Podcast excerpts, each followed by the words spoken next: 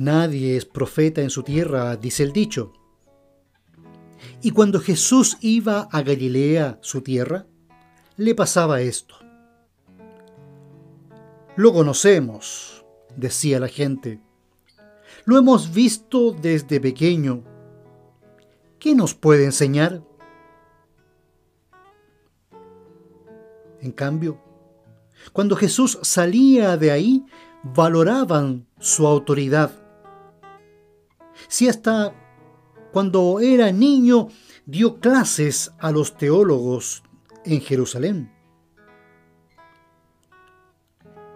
¿Usted, en el contexto de su fe, no le ha pasado lo mismo?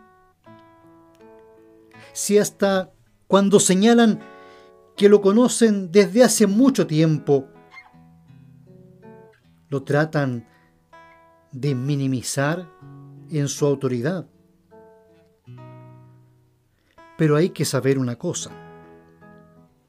El mensaje no es nuestro. El llamado no es nuestro. Solo somos mensajeros de labios y actos. Es por eso que la palabra compartida actúa más allá de toda lógica, pues es el Espíritu de Dios y la palabra que se unen para transformar los corazones. Así que no desmayemos, porque al ser mensajeros, simplemente estamos en las manos de Dios.